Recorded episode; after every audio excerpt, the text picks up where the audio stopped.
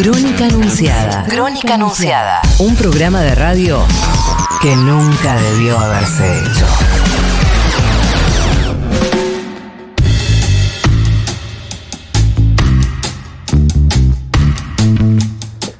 Trece minutos pasan de las eh, 10 de la mañana, 29 grados 6 décimas la temperatura en la ciudad de Buenos Aires. A hidratarse porque hay máxima de 36 eh, para la jornada de hoy con posibles lluvias eh, por la noche. Gracias. No sé, escuché eso. escuché camino acá eso. Eh, vamos a hacer la primera entrevista de la jornada nosotros. Placer siempre saludar, me pongo de pie, a Estela de Carlotto, presidenta de Abuelas de Plaza de Mayo. Estela, muy buenos días. Primera charla nuestra del año. Acá Juana Morín, Rocío Criado, Poli Sabatés. Todo Crónica Anunciada, como siempre, te saluda y te quiere mucho. ¿Cómo estás? Bueno, muy bien, y después de tantos elogios, mejor todavía. Muy objetiva la nota. Te queremos, Estela. Así arranca la nota. Eh, bueno, vas a ser testigo en el juicio político eh, a la Corte Suprema. ¿Hablaste previamente? ¿Ya sabías? ¿Te enteraste de sorpresa? No, no, en realidad como esto es todo un movimiento cotidiano de novedades que se van agregando, posibilidades, ofertas, reclamos, en fin, todo esto que se está haciendo, este, nos ponemos al servicio de la justicia, por supuesto. Si tenemos que ser testigos, eh, vamos a hacerlo, por supuesto. Somos ciudadanas y ciudadanos de a- las abuelas y los, los nietos de, de un país que necesita que las cosas se aclaren, que se sepa quién es quién y que en consecuencia estén en el lugar que le corresponde o, o detrás de las rejas, dependa, ¿no es cierto? Así que sí, lógicamente yo no soy una persona de, de, ese- de hacer ese tipo de, de acciones, pero porque nosotros estamos buscando a los nietos desaparecidos es una función muy específica y que va a llevar muchos años más todavía, pero esto está, es parte de, de nuestra situación ciudadana. Así que hay que colaborar para, para que todo tenga eh, la, eh, la posibilidad, para todos tengamos la posibilidad de saber qué pasó, quién fue, cómo son y qué merecen. Hmm. Eh, recordemos, eh, yo lo mencionaba antes, entre las, las causales del pedido de juicio político se encuentra incluido el 2 por 1 ¿sí? la condonación Claro. de pena a eh, los genocidas, a quienes ejercieron terrorismo de Estado. Este, mm, yo decía también, bueno, trabajo de, de los organismos de, de derechos humanos, eh, de abuelas, por supuesto, también eh, se pudo frenar ese 2 por 1 pero Sí, rec- sí, sí. recordemos un poco, ¿qué, ¿qué opinión tenés respecto a, a esa acción en particular de esta misma corte que hoy eh, sigue decidiendo en ese tipo de causas, ¿no? Bueno, eh, ya las evidencias están, ya está más que probado qué clase de gente es los cuatro miembros de la Corte, a los que algunos conocemos más que a otros, ¿no? Y que en realidad, en, en el tiempo de años atrás, donde hemos, yo he viajado juntos con alguno de ellos eh, a Europa, con Cristina y a ver al Papa, y entonces eh, era otra persona, pienso. Eh, lo, lo vimos transformarse cotidianamente, tal es así que después no fuimos invitados y además no iríamos tampoco a cada sesión en que se inaugura la actividad de la Suprema Corte, porque eh, ya es este, más que sabido que no que no trabajan para la verdad sino que ocultan y que en este caso particular han cometido delitos graves no porque esto es este todo está probado yo no no tengo al eh, punto por punto qué es de lo que han hecho pero sé que han conspirado no solamente en el sur en esa mansión, sino también escondido. en la propia este, actitud que han tenido, ¿no? Y además sus designaciones que fueron completamente arbitrarias. Y además este, esta deslealtad que como magistrado realmente da, realmente es una palabra fea la que quiero decir, No, bien. eh, da asco, ¿no?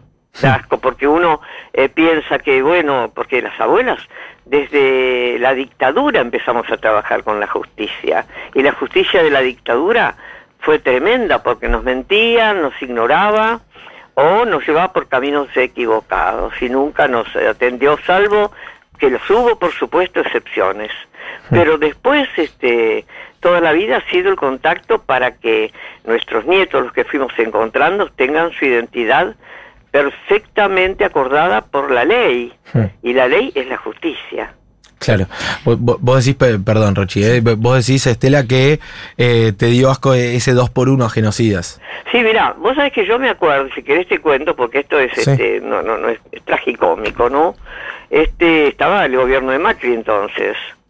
Y nosotros, yo venía, como siempre, de La Plata a Buenos Aires en el coche, tengo custodios, y este, me entero de esa, de esa decisión de bajarles los, los, los, castigos a los que habían asesinado a nuestros hijos, nos habían robado a los nietos, nos habían robado bienes, en fin.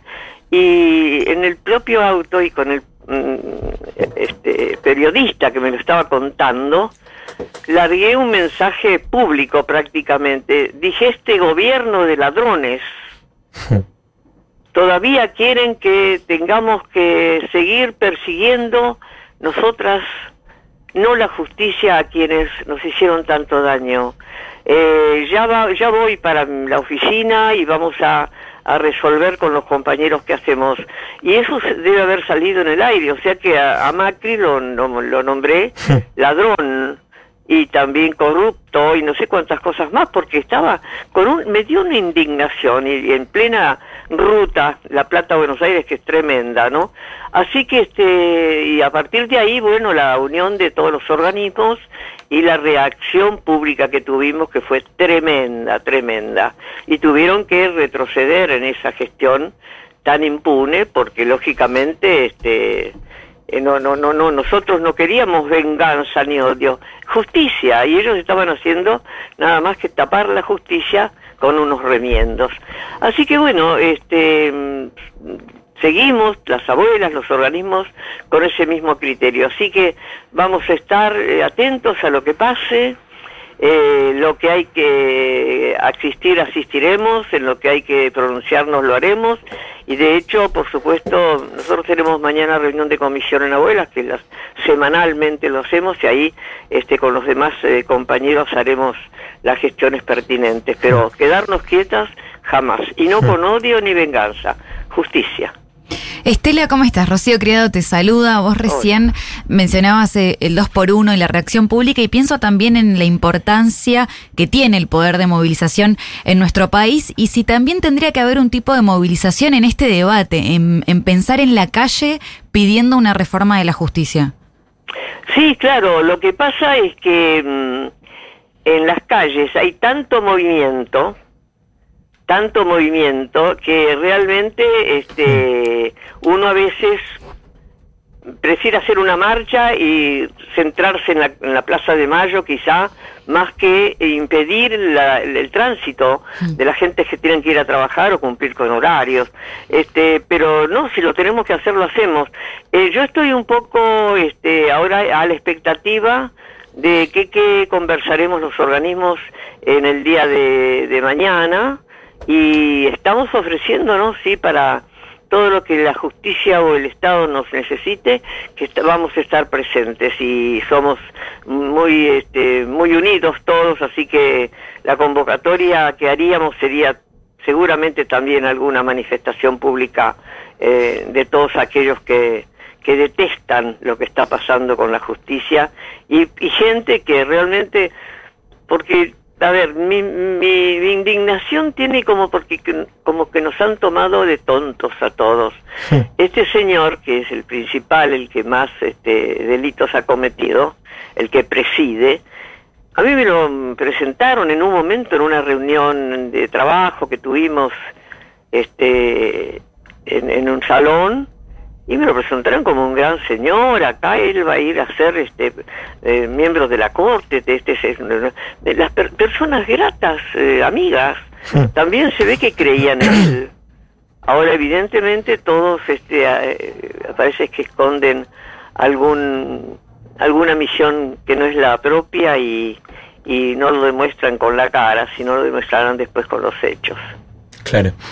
Eh, Estela, eh, en, medio de todo esto, una pregunta que surge obviamente es si no llega tarde, ¿no? Porque la verdad es que eh, venimos asistiendo hace muchos años a, las arbitrariedades de, de, del Poder Judicial y muchos dicen, bueno, hace bastante que debiera haberse presentado esto.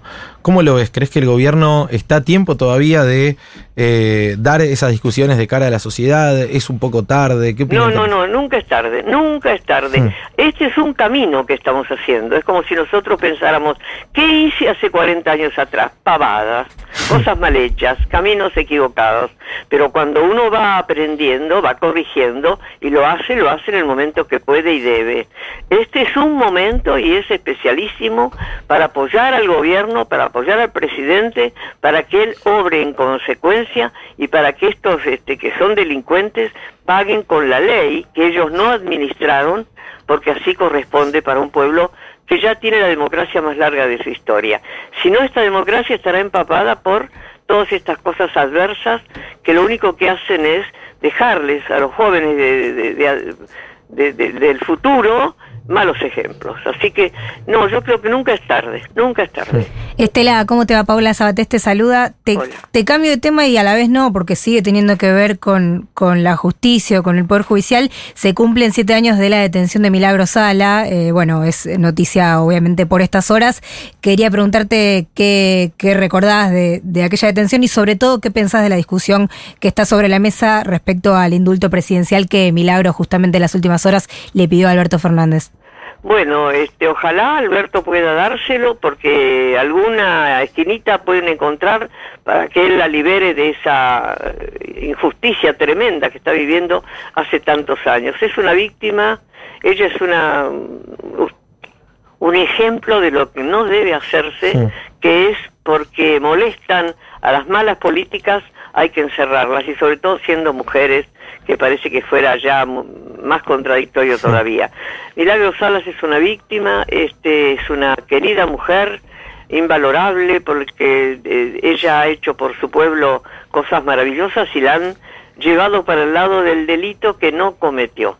Yo la fui a ver en una oportunidad porque yo mucho no podía viajar tampoco. El trabajo es tremendo en abuelas y somos muy poquitas ya y este pero ella sabe que nosotros los organismos la estamos apoyando. Así que lo que necesitemos hacer lo haremos pero siempre pedirle al presidente que busque la forma de darle la libertad para no interesa que sea un gobernador, él es el presidente, que vea de qué manera puede liberar a, a esta querida amiga de este, de este martirio de tantos años, porque eh, seguramente cuando la dejen en libertad no se va a ir a dormir a su casa, va a seguir luchando por sus compañeros los más humildes.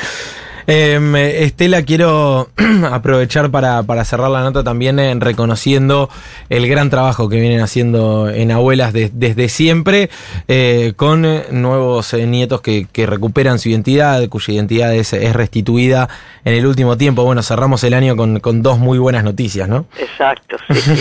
sí, ese fue parece un regalo de fin de año y como faltaban algunos días, yo dije, no hay dos sin tres. Bueno, no, no, no tampoco no hay que exagerar, ¿no es cierto? Esto es una alegría enorme y es un tiempo muy bien trabajado por la CONADI, donde han puesto todo el esfuerzo, no dormían para llevar este, a, la, a la justicia todos los elementos para que porque era un tema judicial el que impedía el reconocimiento de las identidades de estas dos personas, de estos dos queridos nietos que bueno, ahora ya saben quiénes son, estamos dejándolos que respiren hondo porque eh, esto para ellos ha sido muy emotivo y nosotros respetamos y bueno, y cuando vengan seguramente podremos hacer algún encuentro para ustedes, los periodistas. bueno, muy bien, anotanos Estela, ¿eh? que ahí, ahí vamos a estar. No faltaba más, ¿cómo? Yo no me olvido de vos, ¿eh? Qué grande. Ni yo de vos. Estela, te queremos, te mandamos un beso grande y gracias por este rato. Gracias a ustedes, chicos. Felicidades. Adiós. Un beso enorme. Pasaba la presidenta Abuelas de Plaza de Mayo, Estela de Carlotto, en Crónica Anunciada.